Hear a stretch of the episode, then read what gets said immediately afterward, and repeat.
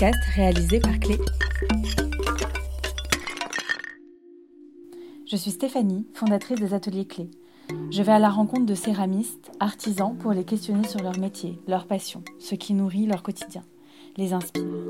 Une immersion dans leur atelier, lieu de création parfois caché qui raconte tout le processus créatif et le travail de la main pour arriver à l'objet. Je vous souhaite une très bonne écoute. Épisode 12, dans l'atelier de Franca.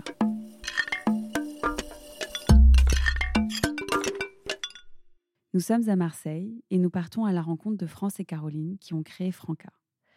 France et Caroline se sont rencontrées lors de cours de poterie et ne se sont plus quittées. L'une affectionne les terres mêlés, l'autre les décors.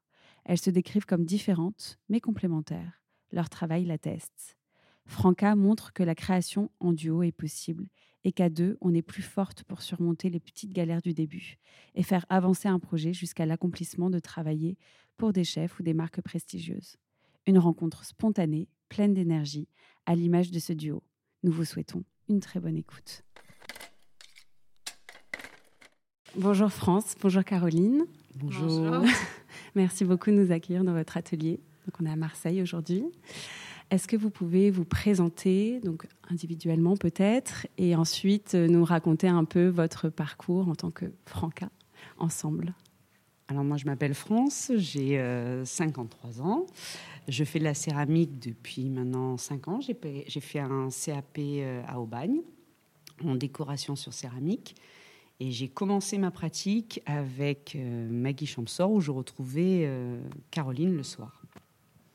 Et donc moi, Caroline, donc 33 euh, ans, et euh, un ami en commun nous a offert des cours de céramique avec justement sa maman qui s'appelait Maggie Champsor et qui est une céramiste, enfin qui a été une très grande céramiste à Marseille et euh, de ces anniversaires respectifs nous ont été offerts ces six cours de céramique et c'est là que tout a commencé. Et après ce début de, des six cours, on a, enfin, moi, je suis devenue complètement euh, addict à ça et euh, je travaillais, donc je faisais en sorte d'aller euh, tous les soirs rejoindre Maggie dans son atelier. Et France faisait ça au départ. Après, elle a commencé son CAP. Et du coup, elle a enchaîné un certain nombre de stages. Maintenant, je parle pour toi, c'est OK Donc moi, pendant le CAP, enfin, ceux qui ont fait le CAP à Aubagne le savent, on a 3-4 stages obligatoires. Donc moi j'ai fait euh, décoration sur céramique, donc mais j'ai quand même un peu pratiqué le tour, le modelage, euh, le coulage, notamment avec euh, monochromique. le potier marseillais, j'ai fait un peu de tour.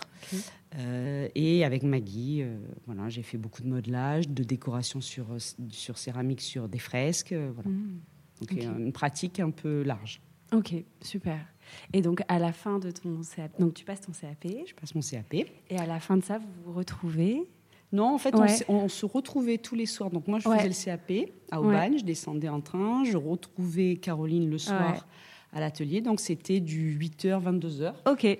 Pendant presque 9 mois. Ah ouais. On était bien à fond, parce que Caroline travaillait à côté aussi. D'accord, ok. Et ce qui s'est passé, c'est que pendant le CAP, on a eu une commande. À la fin du CAP, on a eu une commande euh, d'un restaurant ok pour des assiettes. Mhm. Et c'est là qu'est né Franca, vraiment. D'accord, ok. Mais à la base, c'est une amie de France qui nous demande si, enfin, qui lui demande si elle peut lui faire des assiettes, et elle vient me voir en me disant, écoute, euh, moi solo, je le ferai pas. si ça te chauffe, on les fait toutes les deux. Mais euh, et moi, je me suis dit, ok, pourquoi pas, mais déjà, on n'a pas d'atelier. Donc, on a demandé à Maggie si c'était OK pour elle et elle a accepté qu'on fasse les 70 assiettes. Ah, plutôt sympa. Voilà. Et là, en fait, tout a commencé parce que bah, parce qu'il fallait trouver un nom. Enfin, il fallait signer nos pièces, mhm. donc il fallait il fallait trouver un nom. Et, euh, et c'est vrai qu'on a été vachement motivés par le fait que quand on produisait euh, pour nous, dans l'atelier de Maggie, les gens sur Instagram me disaient ah mais moi je veux t'acheter ça, je veux t'acheter ça. J'ai dit non mais attends c'est pas c'est pas du tout à vendre, c'est pour chez moi en fait donc euh, non. Et, euh, et d'un coup on, s'est dit allez euh, feu on y va, on est on est ok. Maggie est ok pour nous prêter son atelier pendant pendant cette production là, on y va. Et en fait Franca est née, on a eu du mal au départ à trouver un nom et mm. puis finalement Et puis finalement, France Caroline, Franca, c'est un, un petit surnom. on est corse toutes les deux. Mm. Enfin, il y avait pas mal de liens à chaque fois. Et, et une fille du Sud, euh, ouais, voilà, c'était euh, une accumulation de plein de choses, tout, tout se retrouver dans ce prénom-là au final. Et, euh, et c'est comme ça que Franca est née. Donc ça a été les premières assiettes, euh, les premières euh, productions officielles euh, sans atelier. Sans Sans atelier, mais ouais, c'est chapeau parce que commencer par une prod pour un restaurant sans atelier, euh, ça, j'imagine que ça doit être un peu stressant quand même. C'était hyper flippant. Euh, En fait, quand tu es novice, Ouais. tu n'es pas stressé. tu vas à l'aventure, la fleur au fusil, et tu, et tu, tu- on a Mm. même, on a même euh, pas eu d'atelier, mais on n'avait même pas de four, donc il Ouais. nous est même arrivé après d'aller cuire chez d'autres céramistes. Il nous est arrivé de transporter les assiettes crues, les assiettes émaillées. Ah, euh, les 70 assiettes, euh, voilà, parce que ça a pas été la première, ça a été la première commande, mais après il y en a eu d'autres. Mm. Et on, on s'est retrouvé à faire des commandes, à monter à Aubagne, cuire chez les cousins. Nos sans assiettes, euh, émaillées, pas émaillées, crues, décorées. Enfin bon. Le truc maintenant, on n'en refait, on n'en ferait plus. Ouais, bien sûr. C'était assez freestyle, ouais. Ouais. Et puis, après tout ça, donc on a fait une- après ces fameuses assiettes, on a fait une première vente Ouais. dans une boutique qui s'appelle aussi à Marseille, qui nous avait accueillis pour euh, le temps d'une soirée euh, vendre nos pièces. Ça, justement, on cuisait nos pièces chez une architecte qui est céramiste à Marseille. Donc, elle nous, on arrivait dans sa cuisine et avec sa petite fille au milieu et on était là, genre, ok, c'est bon, on gère. c'était n'importe quoi, mais c'était drôle.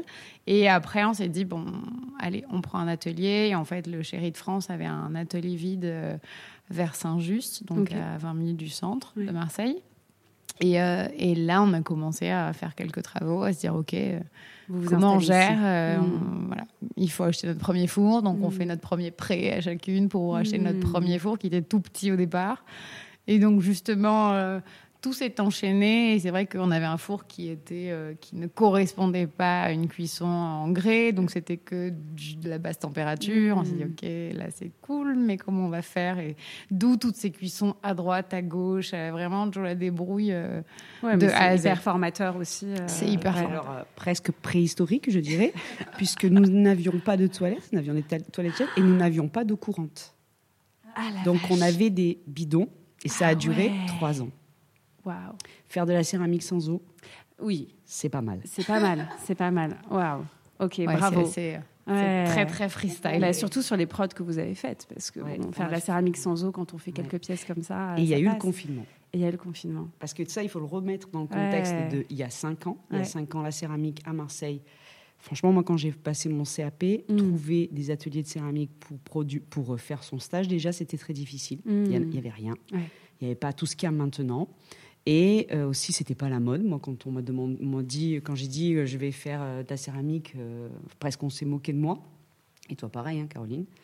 Euh, et ensuite, voilà, c'était une aventure qui n'était pas du tout écrite pour Ouais. réussir. Ouais, et pas simple, du coup, Pas parce qu'il y avait tout. très peu de moyens. Voilà, pas de faire. moyens, euh, pas d'atelier. Bon, après, on avait un petit atelier qui était quand même petit, à Saint-Just, ce qui n'est pas un quartier facile aussi. Ouais. Voilà. Non, mais c'était cool. Mais c'est justement, enfin, aujourd'hui, après tout ce temps parcouru, même si c'est très court, 4 ans, mais, euh, mais on se dit, mais comment on a pu faire? Après, Ouais. on a fait beaucoup d'économies d'eau, du coup. Ouais. Ça, c'était hyper bien. Bah, on apprend Mais- à bosser dans la contrainte. Ben, en hein. fait, euh, on a, euh, par Ouais, exemple, des rouleaux. On a des rouleaux pour toutes les couleurs Ouais. de terre. On lave plus nos rouleaux, on lave plus nos planches, on lave rien. Et. Mais voilà, mais c'est c'est vraiment... euh, au final, maintenant, on est... euh, C'est de la céramique propre. non, mais aujourd'hui, après 4 ans, on est dans un nouvel atelier et, euh, et on s'est dit, mais comment on a fait pendant tant d'années sans eau? Mais en même temps, euh, moi, je lave pas mes rouleaux, quoi. Enfin, Ouais. Maintenant, je suis restée dans ce mood-là et je reste comme ça. Donc, je lave.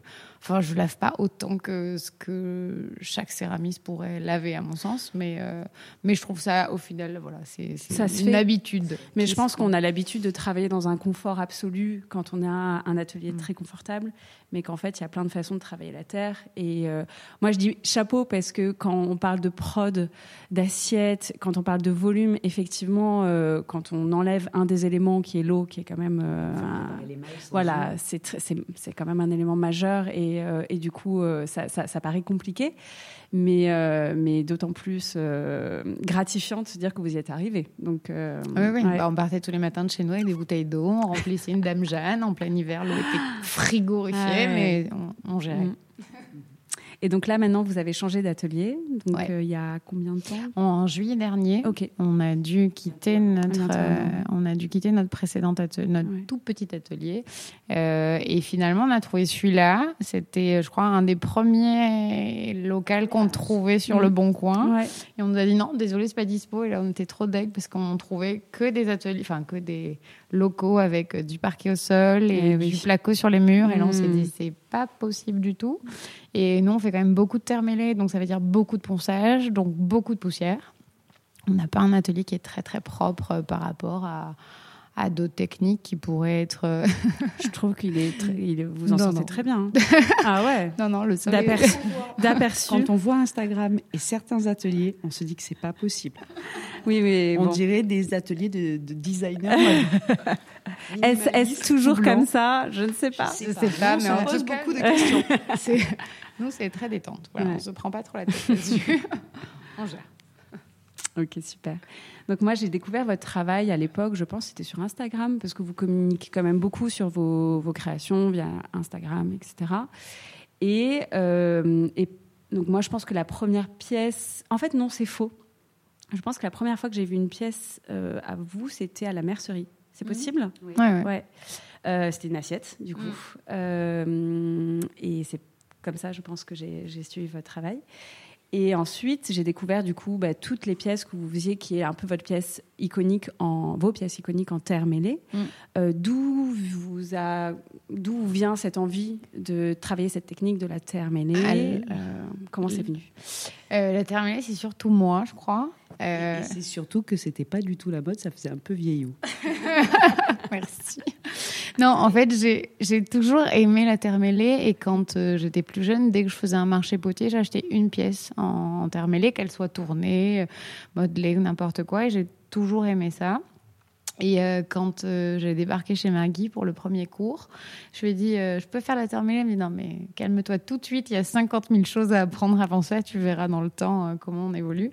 Et, et d'ailleurs, le premier cours de Maggie, c'était Vous faites un monstre. Et moi, j'étais genre hyper frustrée de me dire Mais pourquoi on va faire un monstre Je comprends pas.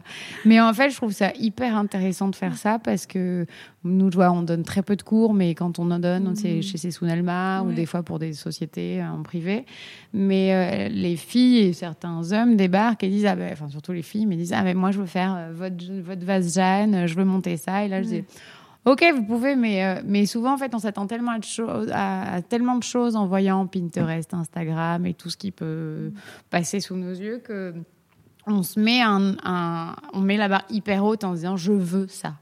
Et alors que je trouve que Maggie, sa démarche de faites un monstre, bah, moi, c'était pas du tout un monstre au final, c'est un, c'est un truc sur trois pattes, mais un truc complètement bubblegum, euh, tout arrondi, très, pas du tout monstre, enfin, pas du tout euh, effrayant, mais France, le sien était beaucoup plus effrayant. Mais, euh, mais voilà. Et donc, la terre mêlée, euh, moi, n'étant pas, enfin, n'étant pas, enfin, étant plutôt en Corse, parce que j'ai grand, je suis née, j'ai grandi en Corse et j'ai débarqué euh, ici à 17 ans pour mes études. Je connaissais pas spécialement la technique qui venait d'Apt, donc de la terre mêlée, mais je sais pas comment j'ai découvert ça, mais juste j'adorais tout ce mélange de terre, ce millefeuille et, et, tous ces effets et ces contraintes. Ouais, mais les contraintes, je les connaissais pas à l'époque. Mm. mais surtout les- l'effet que ça pouvait donner. On Ça pouvait ressembler à du marbre, à du bois à du bois, à de la pierre, à n'importe quoi. Et c'est ça qui m'a toujours plu. Et les premières termélées que je faisais à l'époque chez Maggie étaient noires, euh, terracotta et blanches. On en voit une là. Non? On en Ouais. voyait là, et donc elle était tout le temps émaillée pour Mhm. révéler surtout le noir qui, était, qui semblait marron euh, avant émail. Et, euh, et France, justement eu cet impact sur moi. Parfois, elle intervient, c'est ça. Euh, et elle, elle m'a dit non, mais essaie d'enlever le noir, essaie d'ajouter une autre couleur, un terracotta un peu plus clair. Et en fait, c'est comme ça que. Essaie sont... de pas émailler. Essaie de pas émailler. Et c'est comme ça que sont nées mmh. les premières euh, terres mêlées, entre guillemets, dans les tons de terracotta. Et ensuite, elle me dit essaye de pas émailler. Donc au départ, je l'écoutais pas trop. J'aimais vraiment quand c'était émaillé. Mais c'est vrai que maintenant, avec le temps, il y a beaucoup de pièces qui sont poreuses et donc, du coup, enfin, brutes. Et, euh, mais voilà. Mais euh, voilà l'impact de Franca. Et là, on est très différentes toutes les deux. Ouais. Bon, déjà, on a 20 ans d'écart. Euh, elle, est elle est blonde, je suis brune. Enfin, mais en termes de caractère, en termes de caractère, elle est, enfin, on est complètement différentes, mais on est complètement complémentaires. Ouais. Et c'est ça qui est drôle. des fois, ça explose un peu, mais mais c'est quand même assez cool. Déjà, elle a 20 ans plus que moi et donc elle a une expérience. Mais non, mais elle a une expérience qui est folle par rapport à moi et elle m'apprend tous les jours quand même. J'espère que je l'apprends aussi un peu, mais mais c'est vrai que ouais, c'est euh, le duo est assez fou assez compliqué à gérer aussi, mais assez fou. Ben, moi, c'est ça qui me, que je trouve assez euh, fascinant, c'est qu'en fait, vous avez... Alors moi, j'ai regardé encore plus en préparant euh, là notre, euh, notre rencontre, c'est que on voit un peu les univers quand on regarde mm. dans vos de projets chacune. de chacune, et notamment encore plus quand on sait que toi, France, tu as fait du décor, quoi, que tu as été formée au décor, et donc on, voit un peu cette partie-là et la terminer de ton côté. mais en même temps, vous créez un ensemble qui est très euh, cohérent. Mm. Et ça, euh, j'imagine à quel point c'est pas si évident. Alors ça, a l'air de l'être du coup, et c'est pour ça peut-être que ça fonctionne. Mm. Mais quel, comment vous, vous, par exemple, si vous avez une commande ou si vous préparez une exposition, vous avez carte blanche, comment vous répartissez en fait la charge créative? Alors de par nos personnalités différentes, euh, on, se, on, se, répartit les choses de façon un peu impulsive, enfin, naturel. C'est-à-dire que Caroline, minutieuse, organisée, fiable. Euh, France, très organisée aussi, mais non, dans, dans son style. Euh, je parle de moi, la troisième personne. Euh, donc en fait, voilà, ça se, ça se répartit naturellement. Par exemple, on va, par exemple, pour Paradis perdu, notre dernière exposition, euh, on a créé ensemble dans le sens où elle, a beaucoup modelé les pièces. Ensuite, moi, je les ai décorées. Pour l'émaillage ou le ponçage, on va se répartir les tâches. Voilà. Après, euh, le, titre de l'expo, ben, on, discute et ça sort. Tout ça se fait, euh, comme elle disait, ben, comme moi je suis un petit peu plus âgée, j'ai un peu plus, entre guillemets, d'expérience. De, voilà, donc j'amène certaines choses. Elle, par exemple, elle va amener d'autres choses plus modernes, plus jeunes, la musique je sais pas moi, un visuel et voilà. Donc tout c'est un, c'est un ping-pong entre nous deux. Et Franca ne serait pas comme ça si on n'était pas ensemble. Hmm. ça n'existerait pas comme ça, c'est impossible parce qu'il y a vraiment nos deux personnalités mélangées. Et euh, Franca sans, sans, France ou sans Caroline euh, aurait serait partie dans des choses complètement différentes. C'est vraiment le mélange de nos deux personnalités. c'est très réussi. Après, nous sommes tous les deux des communicantes. Oui. À la base. Oui. C'est notre métier de base. Bon, moi, j'ai fait architecture. C'est ce que j'allais euh, vous j'ai dire. J'ai fait architecture, mais je me suis très vite hmm. euh, dirigée vers la communication parce que je suis plus douée pour vendre que pour pour, euh, pour construire des immeubles. Et Caroline était aussi euh, ancienne communicante. Voilà. Donc on fait les choses naturellement. Et c'est vrai que l'avantage par rapport à d'autres artistes ou artisans, c'est qu'on n'a pas l'impression de se fourvoyer en communiquant. On fait ça mm. naturellement. Parfois, quand on dit aux gens, mais tu as qu'à poster, ils disent, ah non, mais j'ai pas le temps. Mais nous, on fait, enfin, pour nous, c'est pas du, du temps euh, qui est long. C'est, on le fait facilement, naturellement. Ouais. Voilà. Et hum, parce que moi, ce que, que je trouve, euh, et peut-être que c'est ce que vous allez me dire, c'est quand vous avez commencé euh, toutes les deux, vous avez commencé à, à Marseille, il y avait pas, il y avait des céramistes qui étaient installés, mais c'était beaucoup moins. C'était euh, vraiment le début. C'était le, début, du. C'était le début pour la nouvelle génération de céramistes, mais il y avait tous ces anciens céramistes qui étaient là et qui du coup communiquaient, enfin ne, ne gèrent pas de la même façon du tout. Pas sur Instagram, quoi. En tout cas, un moins. Petit peu, un petit peu, un petit peu. Ils avaient déjà des comptes. Bon, pas Maggie parce que bon, Maggie quand même c'est une génération au-dessus, mais les gens de, de mon âge qui, qui étaient céramistes genre le potier marseillais ou, mm. d'autres, ou monochromique. c'est des gens de ma génération. ils avaient quand même, voilà, une, ils faisaient un peu de, de com. Ouais. Et est-ce que vous, du coup, vous avez, parce que c'est allé très vite, quoi. au final, il s'est passé plein de choses, mais très rapidement, j'ai l'impression que vous avez eu beaucoup de collaborations, beaucoup de, de demandes euh, en lien avec votre travail pour des, restaurants, euh, pour des restaurateurs, pour des marques, pour des designers. Euh, etc. Comment vous, vous l'avez euh, vécu, ce, la rapidité euh, Comment ça s'est passé? Ben, On a vraiment été pris dans la vague, on n'a pas trop géré le truc parce que déjà, c'est 70 assiettes, et puis cet événement, et puis on a eu des articles dans. Enfin, il y avait, c'était un premier livre, un peu un guide, un guide de voyage à Marseille, et on, je me rappelle que ce jour-là, toc toc toc, mm. édition, on avait pas de pièces cuites. On avait juste une. on avait certaines. Il y avait des pièces crues. Voilà. Enfin, c'était. il y en a une que tu as cassée, mais, mais sinon, euh, sinon voilà, on lui disait, bon, bah, elles sont poreuses. Et enfin, il y en avait eu certaines qui avaient une mm. cuisson, mais on disait, bon, ben on ne sait pas comment faire. Enfin, en fait, on n'a pas d'autre solution parce qu'on n'a pas d'atelier, parce que ben on a ça, qu'on a de dispo actuellement, mais c'était assez fou. Et, et vraiment, tout est arrivé. Enfin, les gens. Euh, à Marseille euh, pensent qu'on paye des RP. Malheureusement, non. enfin, ou heureusement, parce que dans tous les cas, on est limité par notre production. Mais, mais c'est vrai que tout nous est arrivé comme ça. Après, on a chaque, chacune des, un réseau à Marseille. Euh, on a eu quand même X vie et, sur, et France X vie avant aussi. Mais c'est vrai que à l'époque, on faisait des soirées. Euh, France euh, a pu faire des, des, couronnes de fleurs pour des festivals, a pu créer des collections de chapeaux avec ses soon. Moi, je faisais de la broderie pour mes potes à la base, pour moi. Enfin, et puis au final, tout a pris une ampleur. Et c'est vrai qu'à Marseille, on avait quand même un réseau assez présent et assez, enfin, assez efficace. Je ne sais pas si c'est bah oui. mais euh, mais voilà et tout est arrivé très vite et c'est vrai que c'est vrai que bah, de par la force de nos deux pages Instagram perso par mmh. exemple, bah, Franca a eu plus d'impact déjà à Marseille, mais après vu que c'était tout nouveau aussi, peut-être qu'à Paris il y avait tellement de céramistes aussi que bah, je sais pas, des journalistes ou autres euh, essayer d'aller voir ce qui se passait ailleurs et donc du coup à Marseille.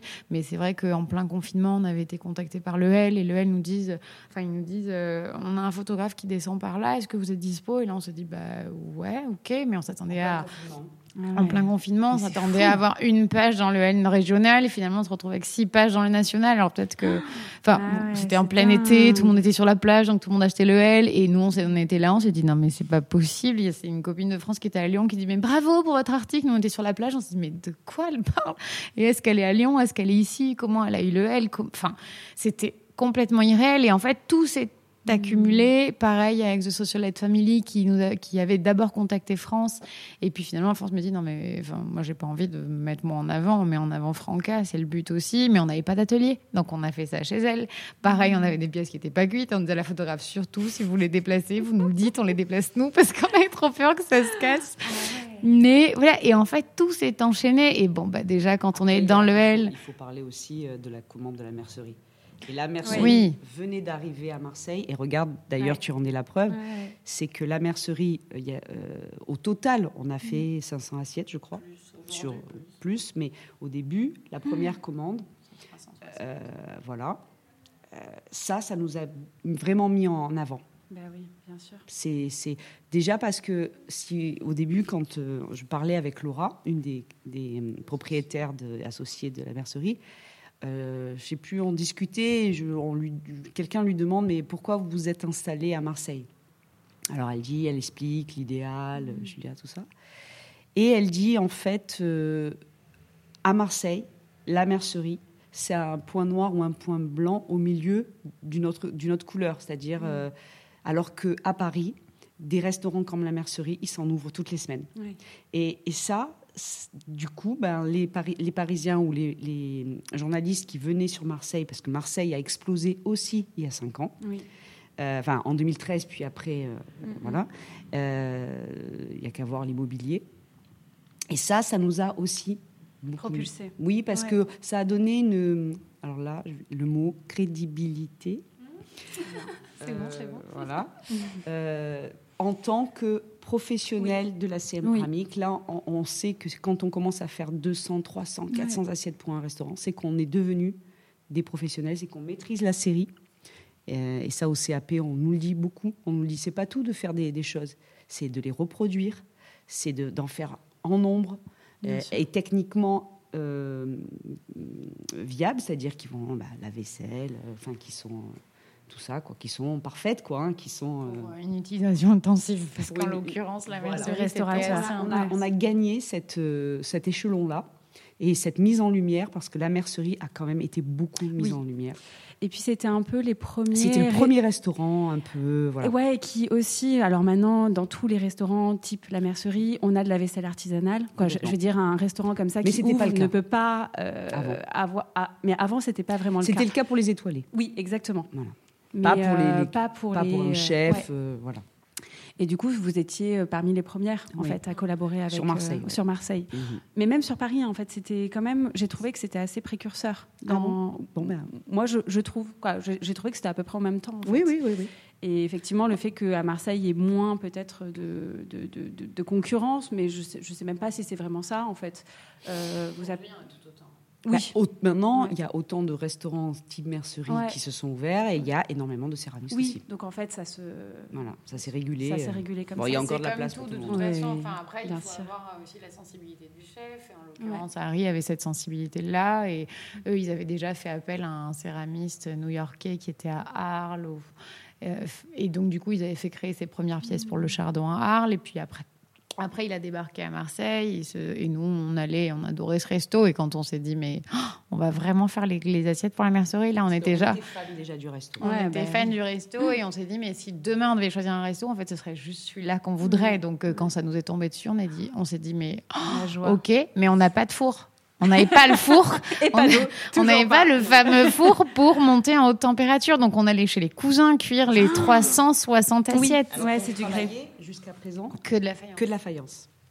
oui, en termes on est passé au grès euh, grâce à la mercerie. Hein.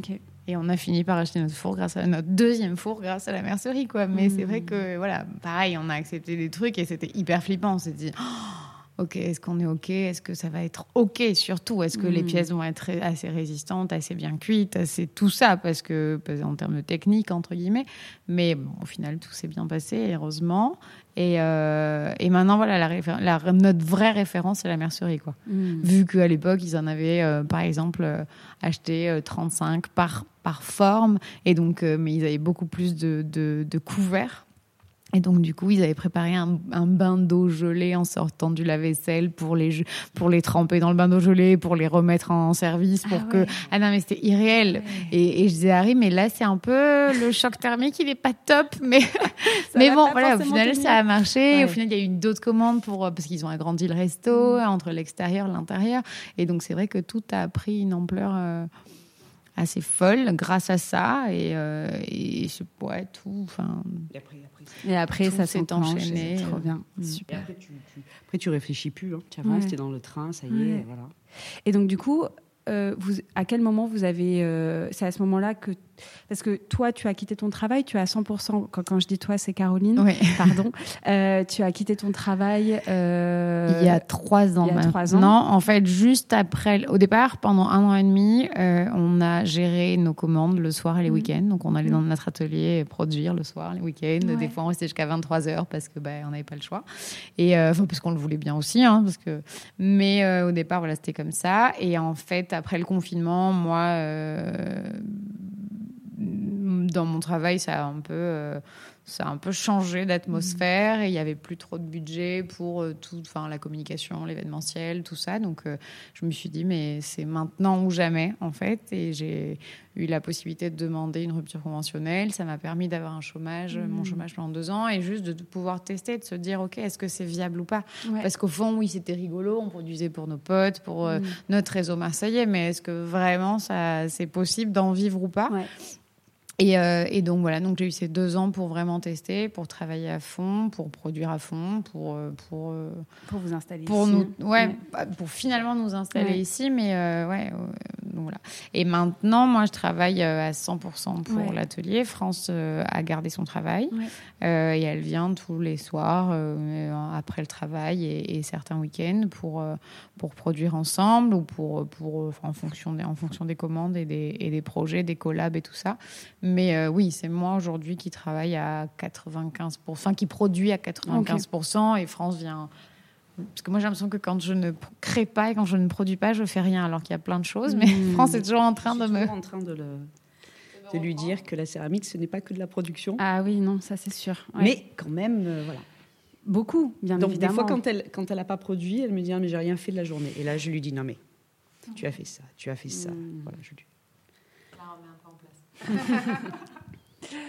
Alors, on va peut-être faire un petit tour de votre, euh, de votre espace. Si vous pouvez nous en parler un peu, comment vous vous organisez dans euh, votre production au quotidien. Du coup, euh, comment vous travaillez, comment vous utilisez l'espace, euh, quels sont les outils que vous utilisez le plus, ce genre de choses. Est-ce que, je sais pas si on voulait qu'on fasse un tour, qu'on se lève ou... Bon, Ouais. après on peut tout voir de là, mais comme vous voulez. Comme ça. Euh, en fait, on a donc du coup vécu pendant trois ans dans un 27 mètres carrés et on avait un seul espace et une seule table. Donc on était à l'époque toutes les deux sur une, une table, euh, je sais pas, qui doit faire deux mètres de long. Donc on se partageait euh, les deux, les, les deux, pa- enfin la, la table entière. Moi j'étais seule toute la journée, mais quand France arrivait, du coup il fallait que je débarrasse tout parce que je m'étais complètement étalée. Donc euh, voilà, maintenant on a chacune notre notre plan de travail, on est face à face, alors qu'avant on était face à des étagères. et, euh, et en fait, euh, et en fait, au tout début, quand on s'est installé dans cet atelier, ça a été un peu précipité. On devait faire des travaux, et puis on n'a pas pu faire de travaux, et puis on avait un tout petit lavabo, et puis on a finalement changé. Enfin, on a fait quelques quelques petites choses, mais pas grand chose. Et je- ça me paraissait tellement immense qu'au tout début, je n'arrivais pas du tout à produire. Je ne Ah savais ouais. pas par où commencer. J'avais, on avait installé toutes ces étagères parce qu'on avait des tonnes de pièces et qu'on ne savait plus où mettre. Donc voilà, donc j'avais installé la, toutes les, les pains de terre sous, sous, mes grandes, sous ces grandes étagères de pièces terminées. Et euh, voilà. Et finalement, un jour, ça a commencé par venir. J'ai fini par réussir à produire. Mais en fait, euh, moi, mes journées s'articulent. J'arrive en moyenne à 10 heures le Ouais. matin. Ouais. Euh, c'est un peu tard, mais euh, C'est pour que quand je rentre, pour que quand France arrive, euh, elle soit pas trop Ouais, exténuée. Que bah quand oui, France- bien sûr. Oui. quand France arrive vers 16h, elle soit, enfin, que je sois encore apte à, à- à- à être là et à être présente, à échanger et tout ça. Donc, euh, du coup, on range les journées, c'est ouais, à peu près du 10h, 18h, 10h, 19h en fonction. Euh, et après, je suis seule là toute la journée. J'ai mon carnet de commandes, j'attaque en fonction, euh, je fais en fonction de l'organisation, enfin, l'organisation de la production, c'est en fonction des couleurs, des pièces à produire. Là, par exemple, aujourd'hui, j'ai fait que des assiettes. On a une Mm. commande pour un restaurant en Corse, enfin Ajaccio, et pour un autre, un autre ami aussi en Corse qui organise des pique-niques. Donc euh, bah, là, c'était euh, full, full assiette aujourd'hui, mais après, euh, en fonction des jours, ça peut être de la terre mêlée. Donc euh, je... Il faut alterner. Faut- Quand on fait des séries, c'est tellement rébarbatif et, et fatigant Ouais. qu'il faut alterner. Et c'est ça qui est pas mal dans la céramique, c'est que pendant que voilà, on, on peut varier le plaisir. De pas se fatiguer. Voilà. Ouais, de pas trop se fatiguer. Ouais, se fatiguer, on se fatigue, mais Oui, c'est oui, juste mais- pour que le mental Ouais. ne fatigue Ouais, pas ouais, trop non sûr. plus, pour Ouais. voilà, avoir envie de faire un vase ou avoir envie de faire un bougeoir. Et des fois, il y a des jours où j'arrête tout et je pars sur complètement autre chose parce que bah, voilà, j'ai aussi besoin. Mais euh, Sinon, c'est un travail euh, à la chaîne. Ouais. Donc c'est difficile. Donc il faut arriver à faire des breaks. euh, et même par rapport à la créativité, euh, c'est important aussi de faire des pauses, euh, voilà, de, Mhm. de prendre des vacances, d'essayer de, Ouais, ouais, de s'aérer un peu l'esprit parce Ouais. qu'on est sinon dans, un, dans, Mhm. une, dans une routine. Mais surtout, ce qui est fou avec la Terre, c'est qu'il y a des jours où tout va bien et les pièces se montent euh, parfaitement. Et il y a des jours où on a l'impression que ça va, mais mentalement, ça ne va pas au fond. Et les pièces ne montent pas du tout. Donc il y a des Ouais. jours où je me dis, OK, j'arrive 10 minutes et au final, je m'en vais parce que. Bah oui, ça va Pas pas. parce que ça va. Ça mais va euh, mais Ouais. c'est vrai que voilà, la Terre, c'est assez fou parce que ça ressent vraiment tout. Moi qui ai pu faire dans ma vie de la broderie, du tissage, du crochet ou du tricot, enfin, ça n'a aucun rapport. Vraiment, la Terre, c'est c'est très méditatif. Donc, euh, quand je suis à l'atelier, j'ai j'ai du mal à rester dans le silence. Il n'y a pas de musique Mhm. tout de suite, mais, mais sinon, c'est vrai qu'en en temps normal, il y a toujours de la des musique. podcasts. Et des des podcasts. Et, euh, et, voilà. Et après, France arrive euh, à 4h30. Et, et là, on attaque sur. Ben, on fait un brief de tout ce qui s'est passé, de qui nous a contactés, de ce qu'on doit faire, pas faire. Et euh, là, par exemple, en ce Des moment- mails, euh, des. Du, du planning, des commandes, des projets. Est-ce qu'on le fait Est-ce qu'on le fait pas? Voilà. On discute. Vous travaillez principalement à la commande, c'est Oui, ça? Uniquement. Donc, euh, uniquement. Ouais. Donc on vous contacte. Après, on, on peut par exemple prévoir une expo. Ouais. là, on va Oui, faire oui. une production, mais on n'a pas vraiment de stock D'accord. Pour pouvoir euh, euh, alimenter une boutique ou alimenter euh, un, un marché ou quelque chose que font habituellement les, les, les, les- les potiers céramistes.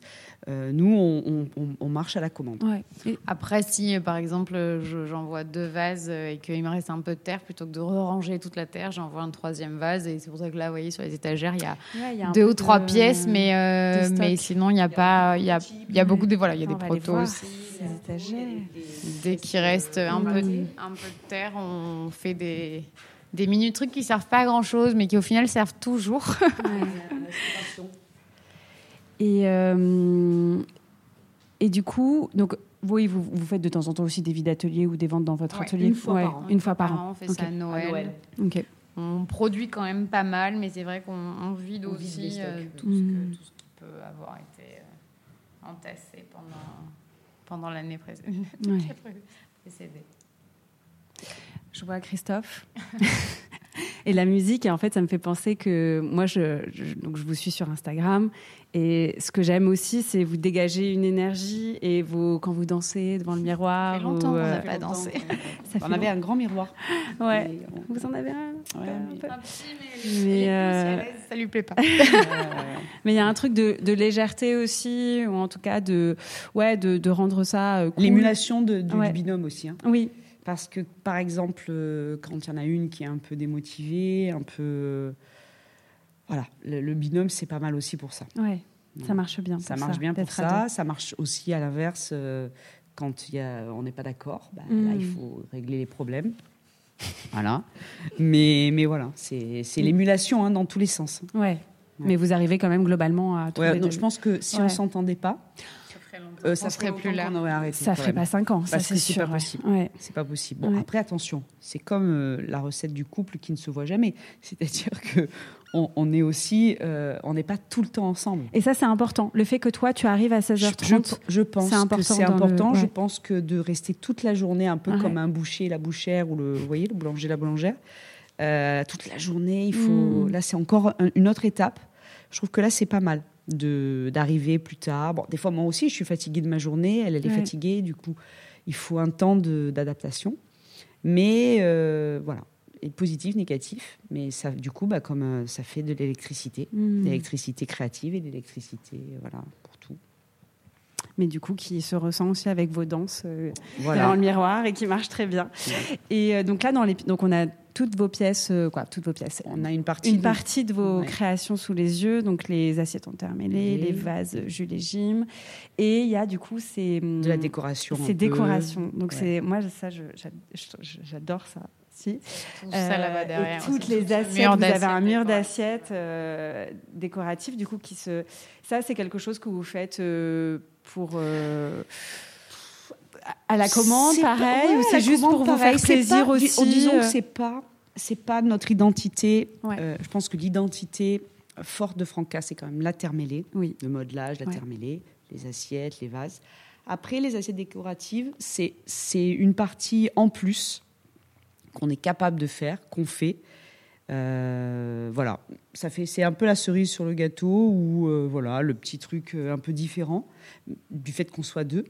Mais après, il faut se rendre à l'évidence que dans, dans une marque ou dans, une, dans, un, dans un produit, euh, il y a des choses qui marchent. Oui. Et il faut se concentrer sur ce qui marche. Oui. Après, voilà, on fait des choses, des prototypes, des trucs décoratifs, mais ce qui marche quand même, c'est les vases, euh, les, les Jim, c'est Mhm. les assiettes, c'est nous. Voilà. Mais après, toutes les assiettes là qu'on voit pendues au mur, c'est aussi, je ne sais pas si vous voyez, il y en a trois. En fait, c'était entre guillemets comme nos faire-part, c'est-à-dire que, enfin pas nos faire-part, mais nos invitations Ah oui, pour nos événements. joie. Ouais. En fait, à chaque événement, France Trop faisait une assiette décorative. Je Euh. On, y va, on y va. Mais, euh, mais voilà, tu vois, les trois, donc c'était justement euh, pour des invites. Et après, on a été, par exemple, contacté pour l'Occitane. On avait fait des assiettes avec l'Occitane. Après, avec Sessoun. Après, on avait fait une collab avec, euh, Ouais. avec Ok. l'âne bleu. Après, voilà, on a une copine qui est illustratrice, dessinatrice, donc euh, qui avait fait des assiettes comme ça. Mais c'est vrai que voilà, c'est ça, c'est plutôt la partie de France. Et, euh, et Et Caroline aussi. Alors ça, c'était ça, c'est une petite assiette en barbotine avec des que des éléments marins entre guillemets. C'était un cours avec Maggie. Et moi, j'en ai j'en avais un peu marre de la barbotine noire avec tous ces éléments très flashy.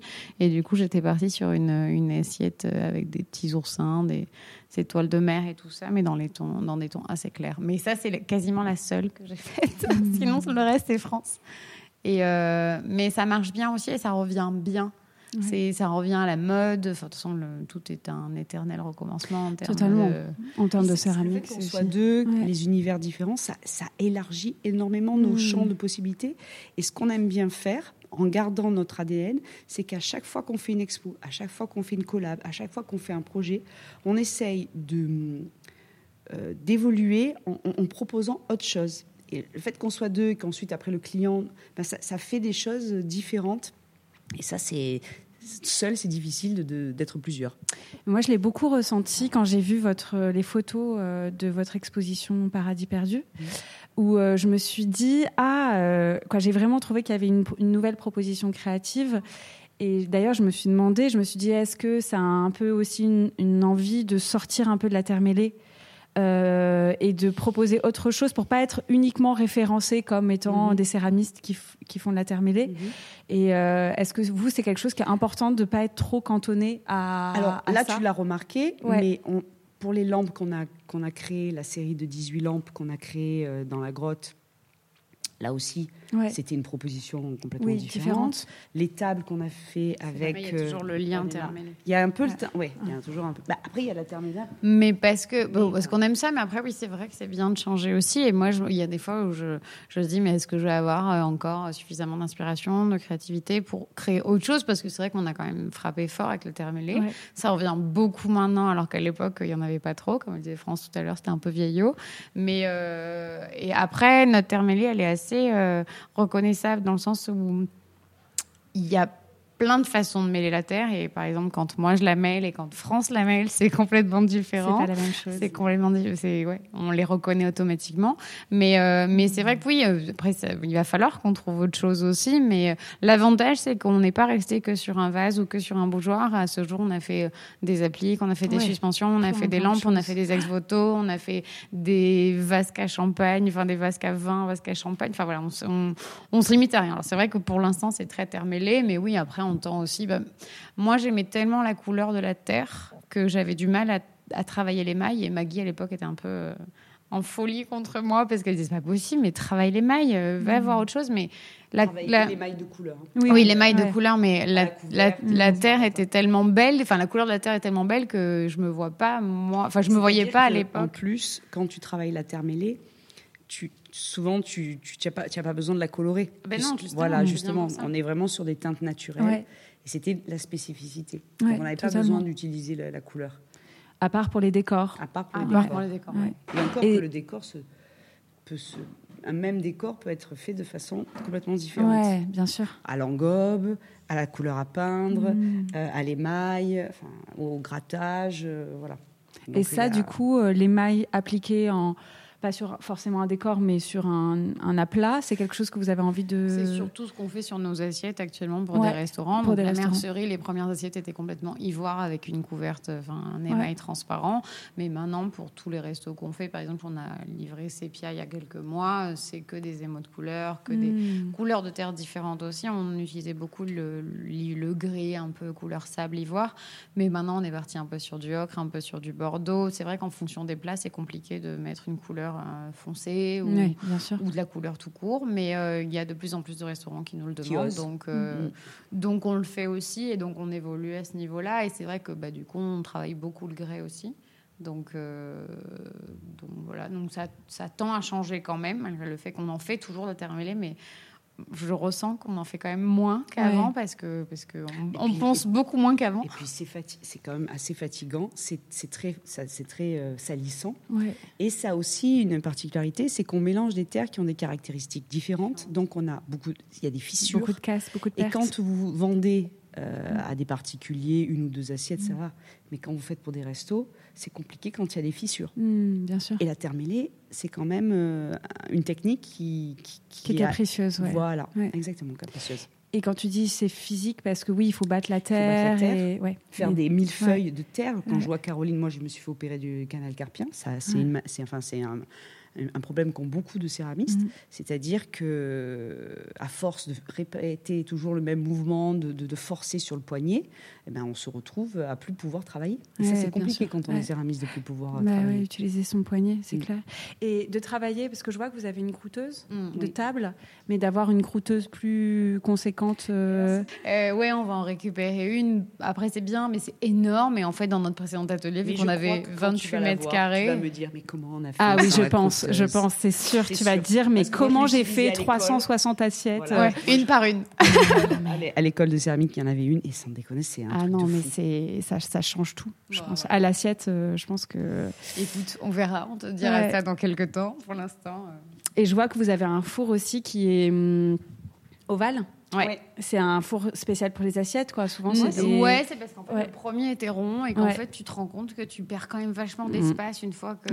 Donc, on s'est dit, on voulait le- les fours carrés, tu sais, enfin, du moins, ou rectangulaires ou carrés, mais de face euh, sont, étaient beaucoup plus chers. Ouais, c'est très, donc, très on cher. est resté sur un four ovale Mm. en se disant, on pourra toujours gagner un petit peu dans les pseudo-angles de, enfin, de, de ce- de cette forme-là, parce que bah, le rond, c'est, moi je trouve qu'on perd trop d'espace. Ouais. Et vu qu'on a acheté ça avant tout pour faire des assiettes euh, et pour faire monter des assiettes en température et en grès, c'était, obligatoire. Mais en fait, je le trouve cool comme ça. Bah ouais, ça, change un peu. De, beaucoup de place, trop bien, super.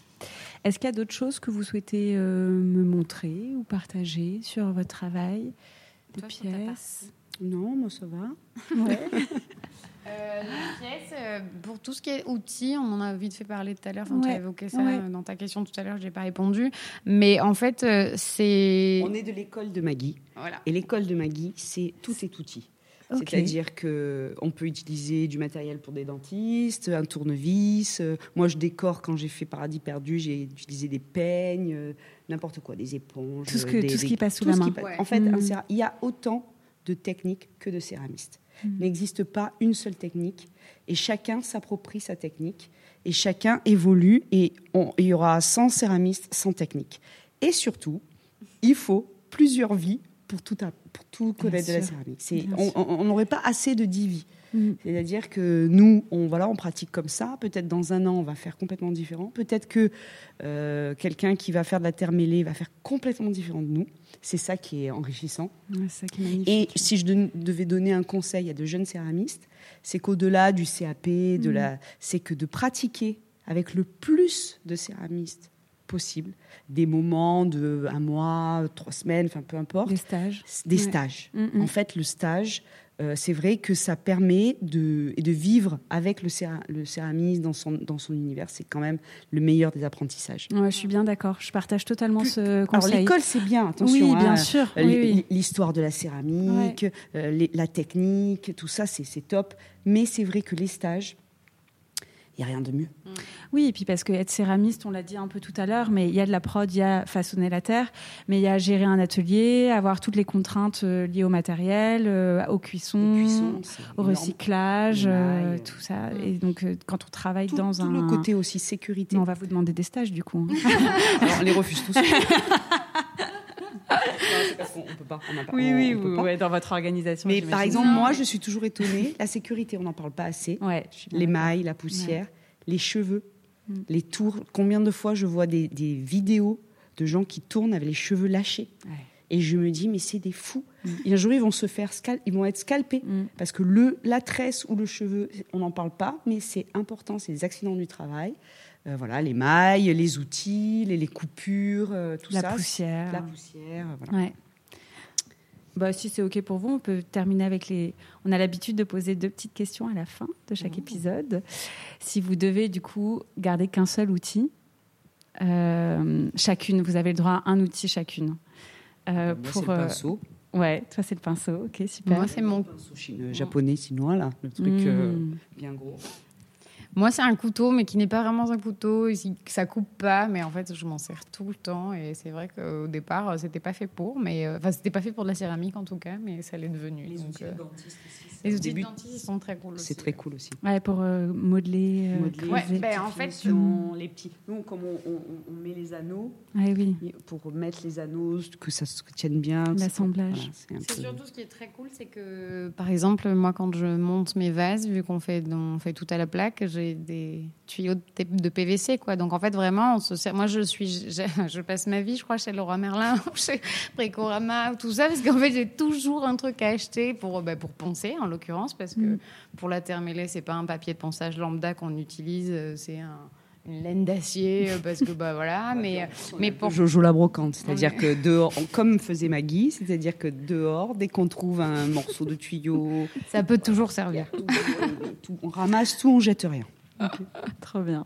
On a bien galéré au précédent sans eau et avec que des, des, choses de la récup. ok, super. Et est-ce qu'il y a une personne que vous aimeriez bien entendre à ce micro? Céramiste. Céramiste, oui. Qui a un atelier, en tout cas. Mais en léger, on en a entendu. Il y en a plein, en fait. Déjà, on en a entendu plein, mais il y en a plein d'autres qu'on aurait envie d'entendre. Mais après. Euh, bah là, il y a en ce moment, il y a, un, il y a un, Américain là, qui, est à, qui est à Marseille, ouais. qui est en résidence. Euh, pour euh, le magazine Purple et pour Emilio Pucci. Et en fait, il s'appelle Peter Shire. Et il fait tout. Euh, bah, il est... J'ai l'impression de voir France un peu. il est un peu complètement déluré. Tu parlais de musique tout à l'heure. Bah, lui, il est fou de musique. Il est comme ça. il, est très drôle. Il, projette de l'émail un peu à la Pollock. Tu vois, sur ah il, est, il a l'air bien. Là, en... il parle qu'anglais.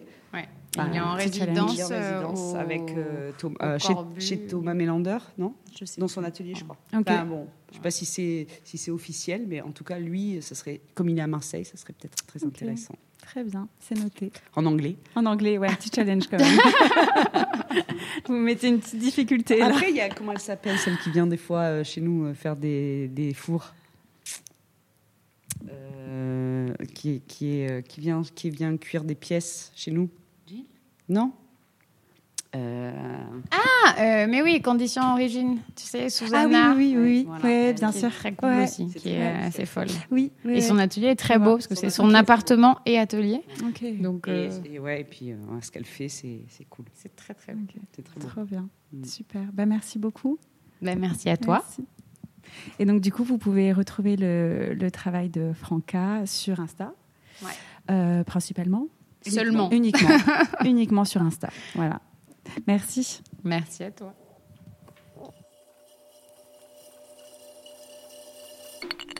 C'était Dans l'atelier, un podcast réalisé par Clé. Un immense merci pour votre écoute. Si l'épisode vous a plu, n'hésitez pas à nous le dire et à le partager. À très bientôt pour de nouveaux épisodes. Merci à Carole pour la réalisation du podcast, à Loïc pour la création sonore et Baptiste pour l'identité graphique.